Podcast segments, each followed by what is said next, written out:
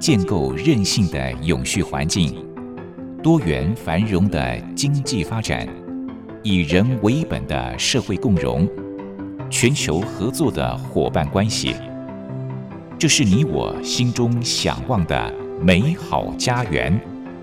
也是需要你我努力打造的永续环境。美丽台湾，永续家园。本节目由教育广播电台与台湾永续能源研究基金会共同制播。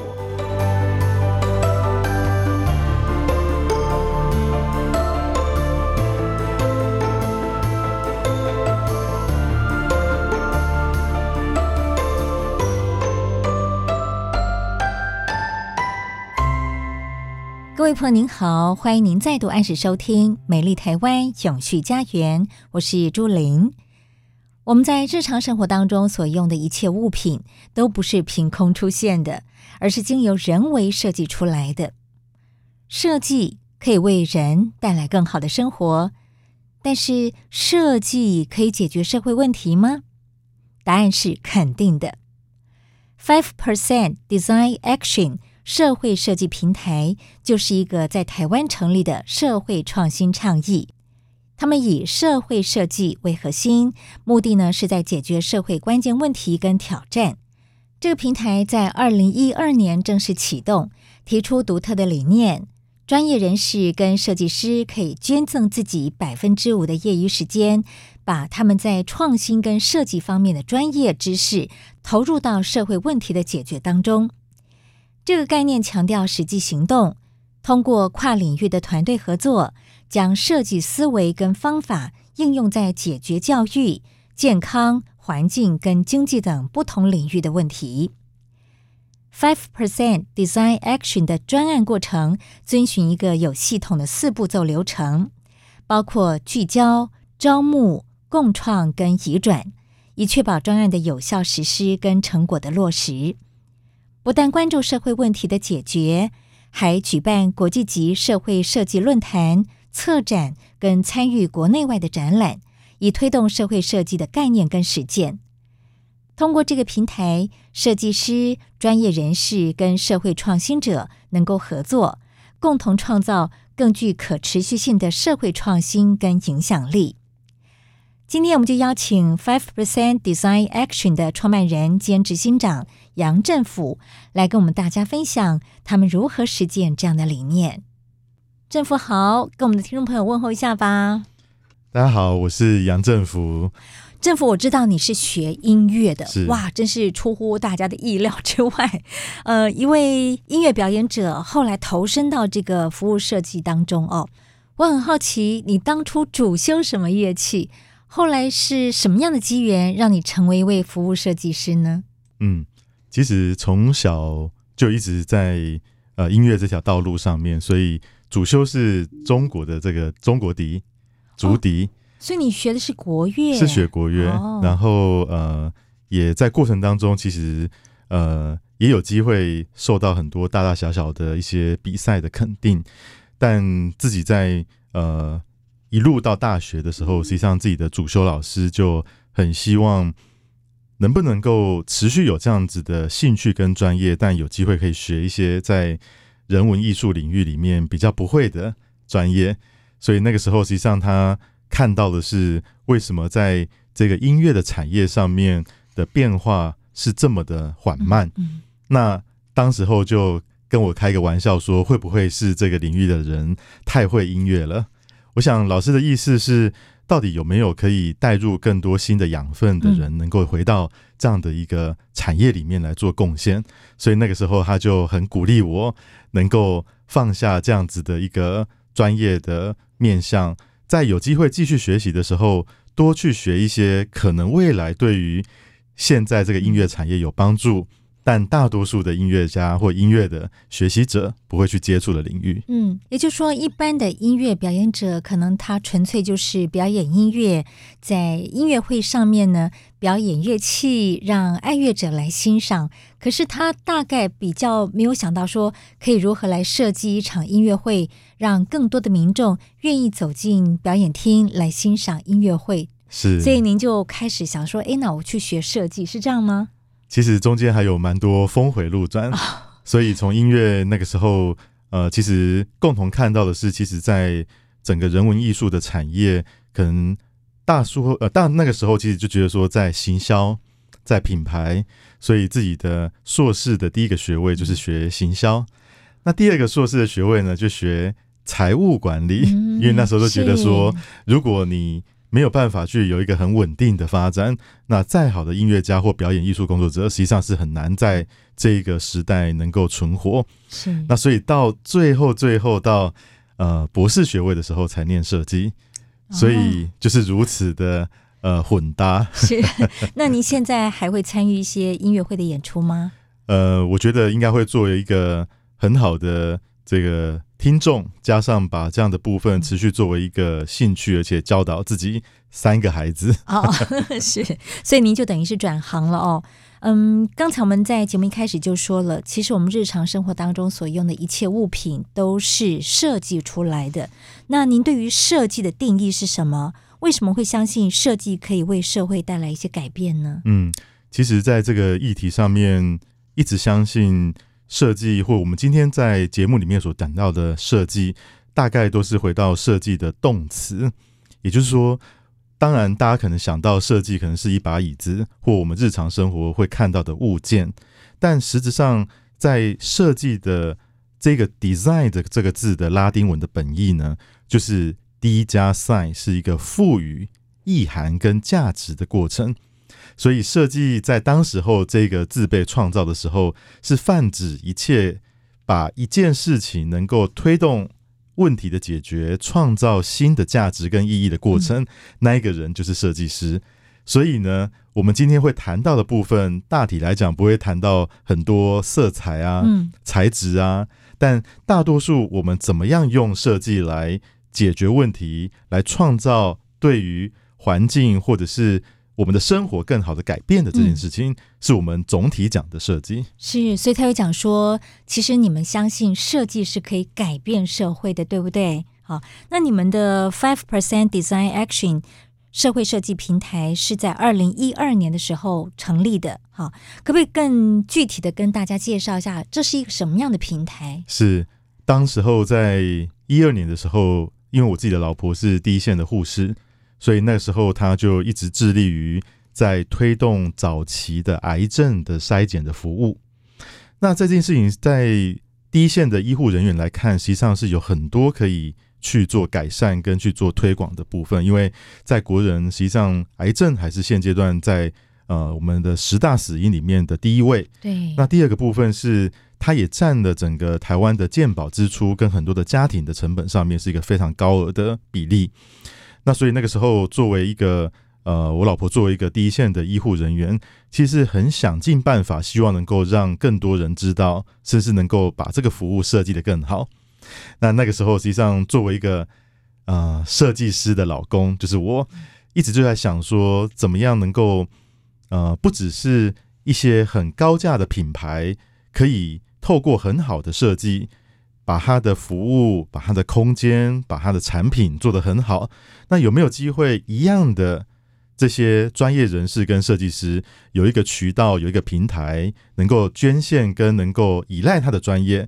把他能够去把很多高端的产品设计的这个专业呢，能够当到很多我们在日常、在公共服务、在刚刚讲的医疗的服务。在教育的、在环境上面的议题上面去做贡献，嗯、所以具体而为，在当时候的十年前就有这样子的一个感动跟行动去落实。这样的概念在国外很早以前就有了吗？还是说你们算是首创的、世界首创的？不单是在台湾、呃，我觉得在这个部分里面应该没有办法说是世界首创，因为毕竟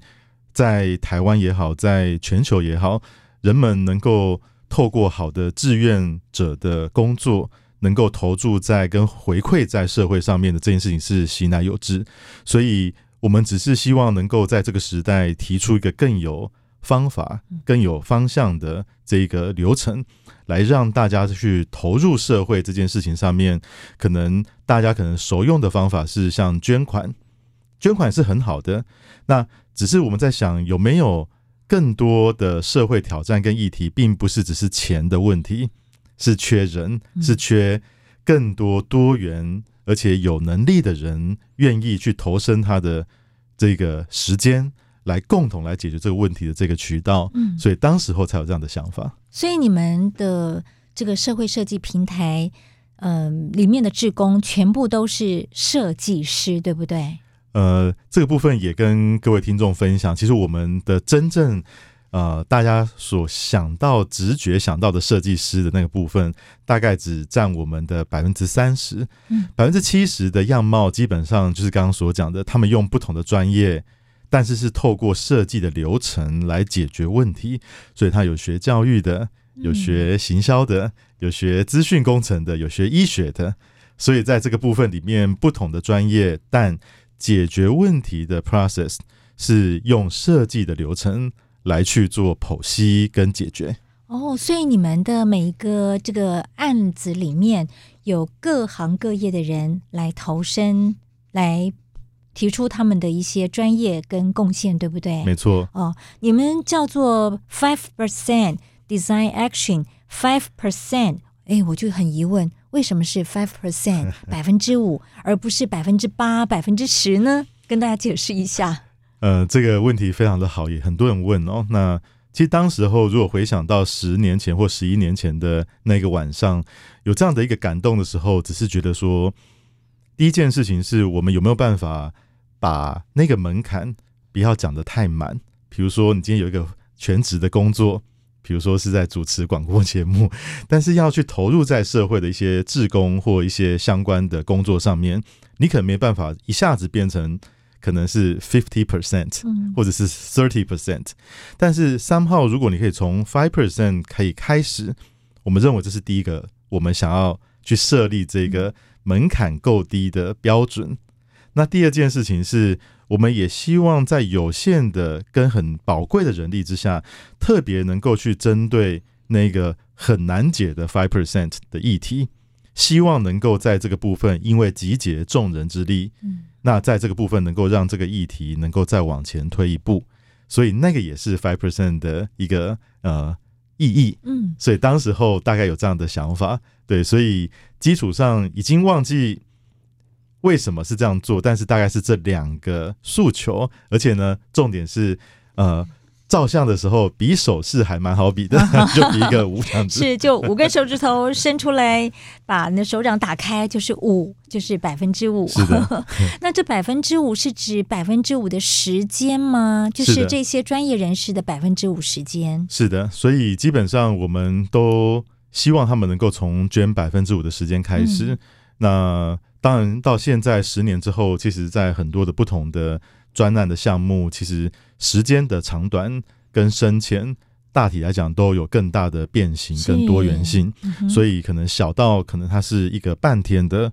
可能长到它是一个一年的 project。所以，在这个部分里面，其实就是有这样子的多元性，因应当下的这一群专业伙伴。他能够去投身在这样的社会挑战的时间有多少？是，是就因人而异就对了。是啊，并没有说一定规定就是百分之五，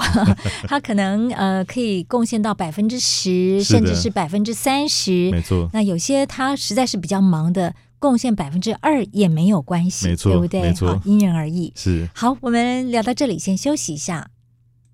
美丽台湾永续家园，今天在节目当中，我们关心的主题是联合国永续发展目标的第十七项伙伴关系。那么，我们特别邀请到了 Five Percent Design Action 社会设计平台的创办人兼执行长杨振甫，跟大家聊他们实践的理念。好。那刚才在听音乐的过程当中，我问了政府一个问题，我说你们的这个品牌名称啊，Five Percent Design Action，哦，并不是每个人都能够很顺的念出来，对，有点绕口，对，有时候。那当初怎么会想到用这样的一个英文名字来命名你们的品牌？是没有想到说很多人其实不是很好念呢。所以当时候其实，在创业的时候，其实蛮期盼。第一个是，当然是希望能够更国际化，就算是一个台湾出来的品牌，嗯、但是呃，整个字句上面是也不是很难的单字，那让很多各国的人也知道说，那台湾希望能够带起一个其实全民或很多的各界的人士可以更加去投入在社会的这个工作上面的一个平台。那也刚聊到说，其实有时候很好笑，到中南部啊，我本身是高雄人呢、啊，嗯、所以大家都是讲台语。那所以回去家乡说啊，这个是可以这五趴 五趴的 design 还是设计设计，所以在这个部分里面，其实我觉得我们都乐于用这个品牌名去呃开启很多的对话。是。那像我们最近在一些国际的场合里面，就会一直被提及说，那你的那你的五趴是什么？你的 five percent 是什么？那有些人就说啊，我就是用这五 percent 的工作来。投身在一些国际的事务上面，或者是我今天担任理事长，我也是用我的 five percent，所以我觉得这部分也成功达到我们希望大家都能够串起这样对话的桥梁的这样的一个目的。嗯、是这贡献百分之五时间，是不是各行各业朋友其实都可以？还是说某些领域的朋友其实是可能没有办法参与你们的这样的一个服务？是，我觉得在过去的十年的呃。我们把内部把它看成是一个实验的过程，所以的确，我们的理想上面是每一个人都必须或可以，所以我们相信每一个人应该有他的第二人生，嗯，或第二个角色，是一定是对社会好的。那他今天可能白天是医师，可能是工程师，可能是一个妈妈，可能是一个呃小朋友。那未来这样的一个概念怎么样持续去做推广？所以的确，各行各业都有机会。然后呢，只不过我们现在也因为今年我们会有一个更好的数位平台的上线，所以过去是有这样子的期待，但没有足够的量能让所有的人都能够贡献，所以很多人他要报名一个 一个专案，不一定是报名得到的。对，但是我们希望接下来会解决这样的一个问题。自从我们可能在今年会有新的呃数位的系统之后。那就会有更好的渠道让大家都有机会贡献。那我觉得这个部分也补充，就算是你今天是一个家庭主妇，今天是一个带小朋友的爸爸，也是可以投身你的 five percent。作为一个好的有责任的消费者，你就是在做你的 five percent。所以刚刚主持人讲的对，今天你是一 percent、两 percent 都可以。毕竟你今天作为一个消费者，作为一位老师，作为一位。工作的人员，你都可以去选择对这个社会或环境或经济好的事情来支持。嗯、是对，其实我们很多的朋友其实是很热情的，他们也很有爱心，很想要贡献自己的专业能力，或者是贡献自己的时间。那如果说他们想要加入你们的平台，是不是你们会帮他们做媒合？比方说，看到他有哪些的专长，去帮他媒合，可以。呃，提供贡献的这个领域或者是一个特别的专案，是这样吗？是，是的，是的。所以我们在呃下一代的系统，大家的上把自己上架，嗯、把自己上架的过程，就能够有很多你可能是很外显的专业，也有可能是一个很内隐的专业。就像刚刚讲说，内隐到你今天作为一个消费者，嗯，你有能力透过你的呃社交平台去帮忙。转发一个真的对于这个土地或当季好的农出农产品，这都是一个好的行动。所以，我们希望那个门槛真的不要大家想到就是说，我今天加入是不是要用人工智慧去解决一个 什么样很复杂的问题？的确，这样子的项目是有的。但我觉得，如果大家都能够一起做这件事情，你会发现，从你的生活上，就像刚刚主持人所讲的。生活的衣食住行都是设计。对，当你作为一个选择的时候，你有能力去做这个选择跟做这个消费的时候，你就是在采取一个 five percent 的行动。是我突然间觉得这有点类似像人力银行哦，对不对？是，就是会帮你 媒合到适合的。是，呃，我我今天有某一方面的专长，嗯，但是我不知道我可以去参与哪个专案，你们就可以帮他做一个媒合，是帮他。介绍到那个专案里面去贡献他的专业，对不对？是的，是的。好，那还有就是我知道你们关注的议题有几个项目，有几个大类，包括教育、健康、环境跟经济。嗯，那当初怎么会选择这四大类？嗯，这四大类实际上是之前最早的时候，呃，参考包含联合国还有一些大型的国际的公益组织。那大概看完之后，发现说这次四大四大项目大概是很可以去投身的，因为毕竟在当时候我们在试验这样子的想法的时候，希望能够先做得够广，所以希望在不同的教育的议题、弱势经济的议题、健康的议题、环境的议题等等，都能够有机会进到这个平台来试 r。所以这样的一个试验的的成果跟过程，去支持这样的机制跟平台是可行的。嗯嗯，所以其实你们这四大类也都是扣合着联合国永续发展目标的项目，对不对？对。好，那当然，我想大家一定很好奇，你们究竟要怎么样来运作？哈、嗯，待会儿呢，再请您跟大家举一些实际的例子。好，好，我们休息一下。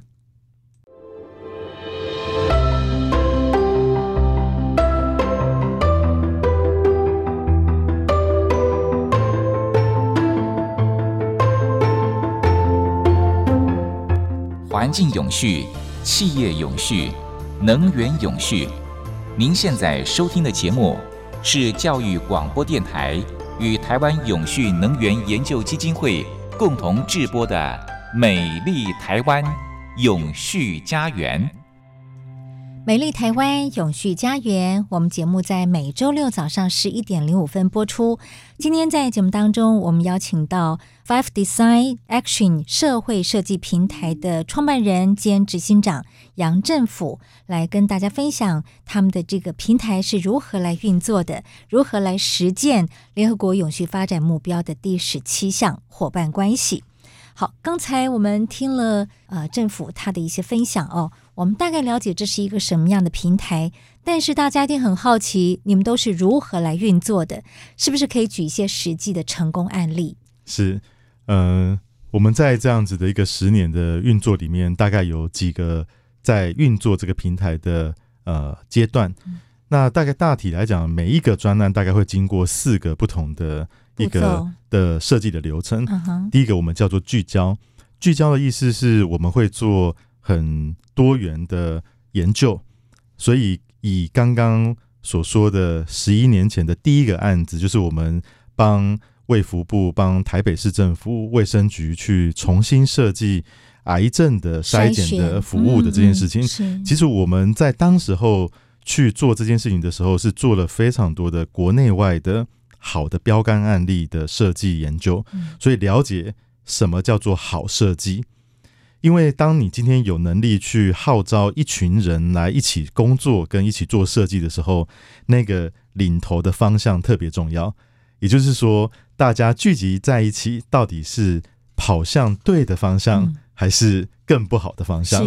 所以在这个部分里面，我们的第一个步骤就非常重视在研究的工作上面，所以我们会去了解在欧洲、在日本、在呃澳洲好的癌症的早期筛检的服务，它的流程、它的里面的每一个细节是怎么做的。那台湾好的案例在哪里？那过去我们的学习，even 是讲说失败的案例在哪里？这些的部分要先打包好，才知道说我们这一次的行动到底要聚焦在提升什么样的设计？是流程的设计呢？是表单的设计呢？还是在系统的设计呢？要去做提升，所以我们必须要像制作人一样，先把脚本能够透过设计的研究的研究阶段，先去把它盘点出来，这是第一阶段，就是聚焦的阶段。对，再来第二个阶段就是招募了。对，招募的概念是它有别于过去的很多的设计的这一种专案，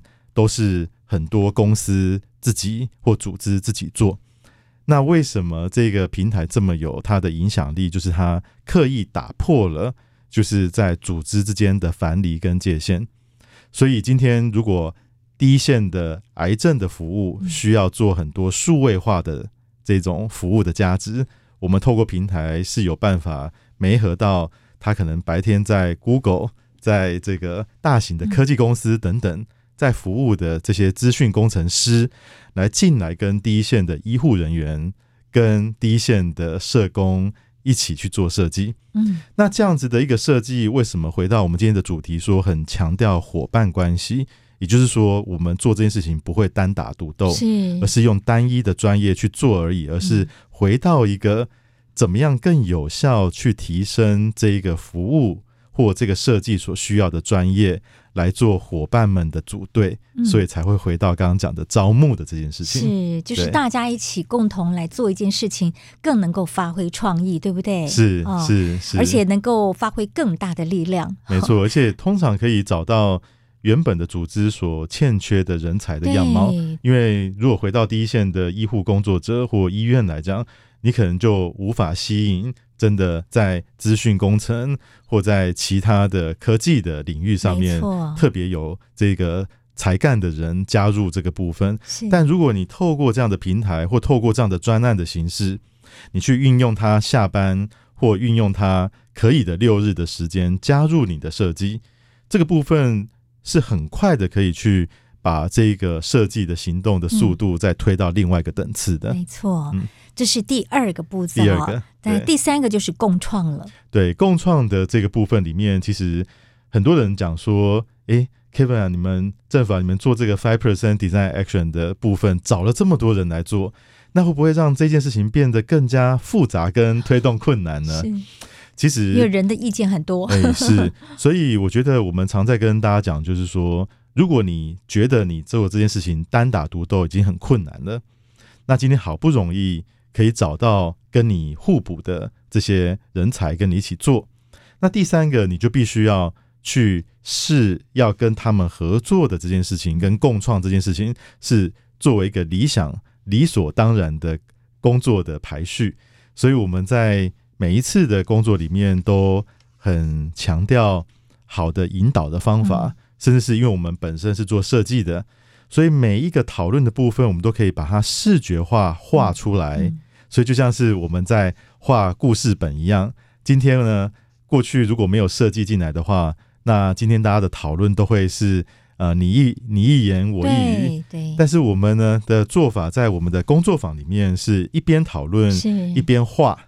一边旁边可能有积木啊，有什么部分就做。所以会很视觉化看到哦，原来这个部分是你所讲的这个，是，所以我们也用我们原有的设计的方法，让沟通跟共创更有成效。是，所以你们有很多的辅具，对不对？是的，是的，让这样的一个想法更具体化，让大家更能够理解，对不对？好，这是第三个步骤，共创。对，那最后一个步骤是移转。对，移转的意思是我们都是希望这样每一次的过程。都能够移转两件事，第一个是移转设计的阶段性的成果，嗯，第二个部分是移转阶段性设计的经验，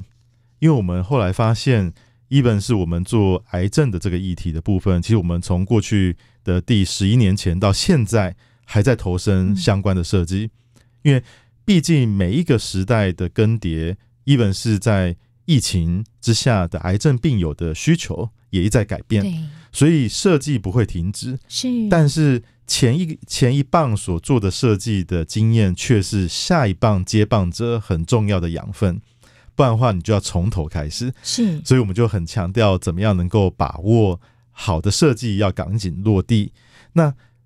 往前的部分，就算是没有到非常成功，但它可是一个非常好的养分。嗯他也必须要能够传接给下一棒的团队，这样子。所以你们这些专案其实有些都是持续很长一段时间，对不对？是。不是半年或一年就结束了，是。可能是持续性的。就像您刚刚提到，你们二零一二年那时候开始做了一个癌症筛检，到现在都还在进行，就已经进行十一年了，对不对？是。所以每一年能够去回应的议题，都有那个时代的需要。讲到时代的需要，就是让我想到现在我们台湾已经即将在二零二五年迈入超高龄社会，对，所以你们有一个专案就是轻盈共创，对不对？这个部分是不是也跟大家分享一下？你们怎么做？我们实际上在这一块里面，因为我们也是一样，透过前面的研究，发现其实如果你要讲到超高龄的社会，其实有很多的议题可以做。嗯、那当然，如果像刚刚主持人所讲的那个那个项目，我们叫做高年级设计师，嗯、那个概念实际上是希望让呃更多的五十岁或六十岁以上的这些专业伙伴，可以更有他的自信心，而且一样用同样的方法去把他人生第一章所累积的很棒的专业跟人脉，甚至是经验等等，能够去往下去做贡献。而且往下贡献的时候呢，我们希望再帮台湾往下一步去推，是说那跨世代的合作，我们怎么样能够在这个时代实现，而不会让年轻世代觉得说啊，我们已经都找不到工作了。那有这么多的这些很棒的这些首领的伙伴持续进到就业市场，所以我们希望重新定义他的角色，然后他反而是回头帮助很多年轻人或新创的事业能够做得更好更快。那在这个部分里面呢，透过这个专案，让大家看到这些中高龄者上面持续发光的价值，但也因为跨世代的青银或迎亲的共创。带领新的世代快速在成长，是，所以你们真的是扣合着时代的需要去做很多的设计，对不对？大家你也会想说，哇，你们做这么多的事情，经费来源呢？是，其实我们在这一块里面大概有两个经费的来源。第一个部分是大家听的应该会蛮讶异的，就是这些呃专案投入的设计师或专业伙伴们。很多的专案，他们是自己要付钱来参与的哦，是，所以他来这边不但是贡献时间，还贡献金钱。对，所以他们来这边其实也有很多的学习，所以他可以对于这个专案要投入的部分，因为我们前期有研究，所以他们会一次性的能够有人帮他整理好这个专案的很多国内外的很棒的案例，嗯、很棒的这些相关参考资料。第二个部分也因为我们的。呃，加入跟带领，所以他们会学会很多带领讨论、带领共创的技巧跟方法跟工具。所以在这个部分里面，我们并不是要请他们缴钱来分担费用，而是他们也认为这是一个很实务型的学习，嗯，因为他们自己在不同的公司上面是很难去有一个跨组织之间或跨专业之间的协作共创的经验。所以这个部分对他们来讲是很有价值的。嗯，那所以他们这个部分里面就 cover 一部分的经费跟成本。那第二个部分呢，是现阶段有非常多的公部门、企业，甚至是大型的基金会，他们会透过我们的平台来帮他们执行很多这样子的项目。那这个项目跟专案呢，透过我们的平台就可以帮助这样子的委托方找到更多跨域的伙伴。来帮助他一起做这样子的专案跟设计的推动，嗯，所以这个部分里面也有很多的经费来源会来自于不同的公司部门，是对，不管是公部门或者是产业界，来希望他们的这些行动能够做到更快、更有影响力，是而委托我们来帮忙执行。哦，原来如此。好，我们再休息一下。美丽台湾永续家园，我们节目在每周六早上十一点零五分播出。这个节目是教育广播电台跟台湾永续能源研究基金会共同制播的。我是朱玲。今天在节目当中，我们谈的主题是联合国永续发展目标的第十七项伙伴关系。我们邀请到的朋友是 Five Percent Design Action 社会设计平台的创办人兼执行长。杨振甫来跟我们分享他们如何来实践这样的理念哦。好，其实我相信你们接了很多的专案，都是跟不同的社区来做一个合作。那如何来选择这些社区呢？是这些社区请你们帮忙，还是说你们透过什么样的方式来了解这些社区的需要？是，嗯，我们在前十年的运呃运作当中，其实嗯。我们的确会有目标性的去选择一些具代表性的议题跟社区，所以刚刚在讲的，不管在教育的议题、环境的议题、弱势经济的议题、健康的议题，其实，在第一个十年，对于我们来讲，是希望能够测试这样子的一个呃非常开放式的平台跟共创的形式的这样的一种协作模式，在这个台湾社会是不是真的能够可行？那下一个阶段，因为我们会有一个名叫 Go Action 的系统，在今年会啊、呃，就是问世，所以未来就不用去由我们来做选择，而是大家能够去有机会把你的需求就真的能够像现在在不同的人力银行的这样的一个系统上面去做这样子的媒合的工作。所以在这个部分里面。即使是现在我们在谈到永续发展等等的相关的议题，它都会有更好的系统来帮忙做推动，嗯，把不同的资源跟人才能够做更好的这样子的一个呃组队的工作。是，那通常有没有说一个时间限制？比方说，可能合作短时间就结束了，还是说可能会合作很长一段时间？是这个部分，我们未来会让它是。呃，让行动的发起者来定义啊、哦，是，所以他要定义我可能要花多少时间，嗯，我想要做出什么样的推进跟成果，叫做这个成果是很棒的，嗯，所以我们会在系统上面去引导他，去把他要去号召伙伴们加入的行动能够讲清楚，嗯，对，是，还有就是。嗯、呃，你们的这个品牌名称，我们刚刚开始就说你们是一个英文的哈，所以感觉您也是希望能够跟国际接轨。是，那我不晓得国际上是不是有很多这样的类似的平台？嗯，你们是不是也经常会跟他们做一些交流？是，其实我们这一次应该说，我这礼拜刚从日本的鹿儿岛回来，那那个地方就是在参加日本这一年所做的，它叫 Circular Design Week，就是循环设计周的活动。那透过这个品牌，让大家看到说，哦，原来我们现在在讲永续，在讲减碳，在讲很多循环，它本来就不能够是单一组织跟单一的专业来去做运作的。所以我们在四年前，除了有 Five Percent Designation 这一个品牌之外，我们四年前也呃在建构了一个叫地球解放的品牌。那在地球解放的品牌，就是搭建在 Five Percent Design Action 的既有基础之下。但第一个，它中文名；嗯、第二部分，它很聚焦在循环永续。是。第三个部分是用一样是把大家透过这个地球解放的平台来出题，让各方的专业跟组织来共同解题这件事情，让它在过去就一直出现。所以过去我们在每一年的世界地球日。会举办这个地球解放的年会，那包含从总统到很多的部会的首长，到超过可能一两百位的企业的代表，他们会共同在舞台上跟我们的平台上面去发表。往下一到两年，在对应不同的永续目标下，最难解且最需要伙伴关系的题目。然后在舞台上，在系统上能够去号召属于他的团队，嗯、开启往下一年的行动。是，您刚提到了一个，就是在这个会议当中啊，论坛当中讨论的议题，就是最难解的这个解方。对，那后来有没有一个结论呢？其实是有的，因为我觉得在这个部分里面，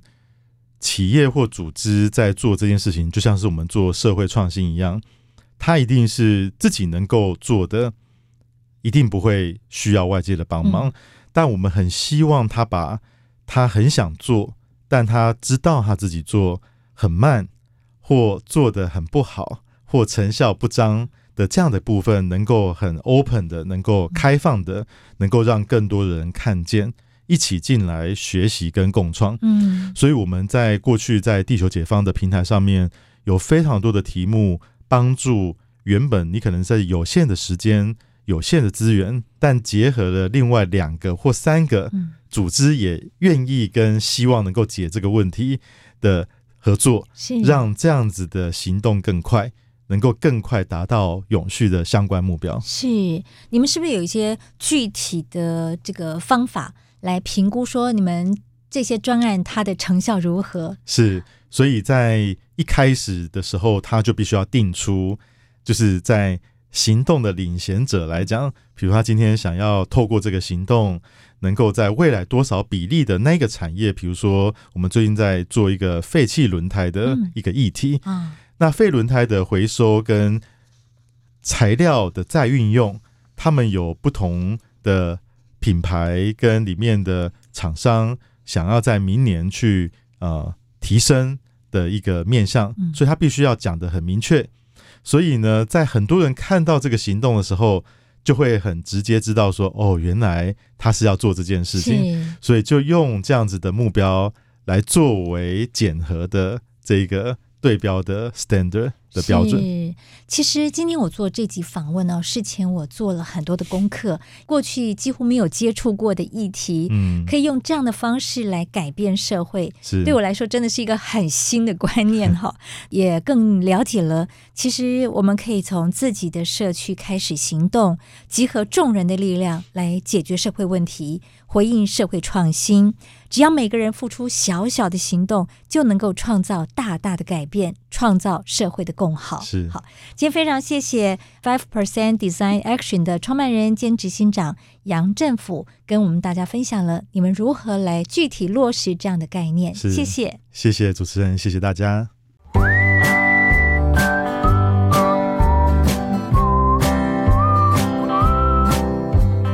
永续不是远在天边的口号。而是日常生活的实践。Go Green，在生活中做一点小改变，就能拥抱更美好的世界。请听绿色生活提案。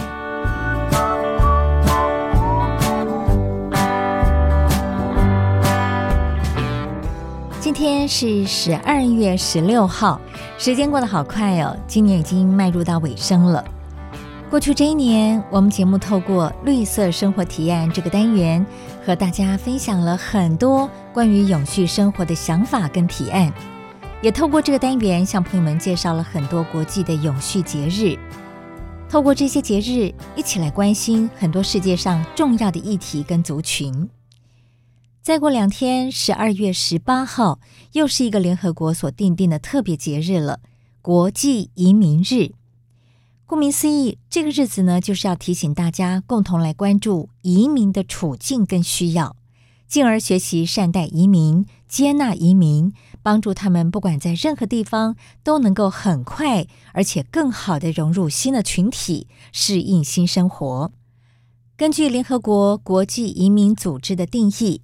只要任何一个正在跨越或者是已经跨越国际边界，甚至只待在一个国家内。但离开了自己原来经常生活的地方，不管这个人是自愿或者是非自愿，停留的时间长短都可以称为移民。以最新的世界移民报告估计，现在全世界大约有二点八亿人是属于国际移民，而随着战争、气候变迁等等因素，实际的人数还在扩增当中。对于生活在台湾的我们来说，大家对于移民一定是不会陌生的。不管是早年从大陆来到台湾的所谓的外省人，或者是现在很多人自己家里面邻居朋友间经常看到的外籍看护、外籍移工、外籍配偶，都是符合联合国定义的移民。甚至说不定也有很多听众朋友，您本身就是移民呢。为什么我们要特别关心移民呢？因为不管是什么样的原因离开了家乡，移民组织观察发现，这些移民通常都是社会当中最脆弱、最被边缘化的一群人。但另外一方面，这些移民到了新的地方，往往也都会为当地带来繁荣、创新跟永续发展的重要支持力量。举个例子来说吧。如果不是很多来自东南亚地方的外籍看护协助，那些卧床或者是需要复健的长辈，大概就不容易得到好的照顾。如果不是因为外籍移工进入工地，很多大型的公共工程也就很难顺利如期完工了。而在很多研发部门也一样，因为引入其他先进国家研究人力，能够带入更多元的思考创意。来自各地的人们汇聚在一起，更能够开发出更精彩的成就。也因此，国际移民日的前夕，我们鼓励听众朋友不妨能够保持感谢的态度，谢谢身边这些移民朋友的付出跟贡献。同时呢，也可以更关心他们的需要，让他们即使是身在异乡，同样能够感受到温暖，觉得被接纳。特别面对那些刚刚到台湾不久的新朋友，更要能够以将心比心的态度，好好协助他们更快的融入新的环境，而且能够以更尊重的态度体谅他们的辛苦。千万不要以为说他们不过就是来台湾赚钱生活，所以就摆出一副老板的架子来指使他们。唯有彼此尊重，他们才能够更安心的投入工作。也许您已经和这些朋友相处得很好了，甚至忘记这些移民朋友是来自异乡，而他们也已经很习惯在台湾生活。趁着国际移民日，也许也是一个更多认识他们的机会。除了表达感谢，更鼓励大家可以深入了解他们的家乡还有文化，也许学习说几句的方言，哼几首传统民谣，或者是一起制作一些传统手工艺、佳肴等等。一方面表达我们的关心爱护，还能够从认识他们的同时，拓展我们的世界观。我们常说“四海一家，地球村”，不管从哪里来。既然大家有机会聚在一起，在一起生活、工作，都应该要好好的珍惜。虽然每一个人的背景是不一样的，可是一定都有能够互相欣赏而且学习的地方。国际移民日，记得好好关心身边的移民朋友，多花一点时间，更深入和他们相处哦。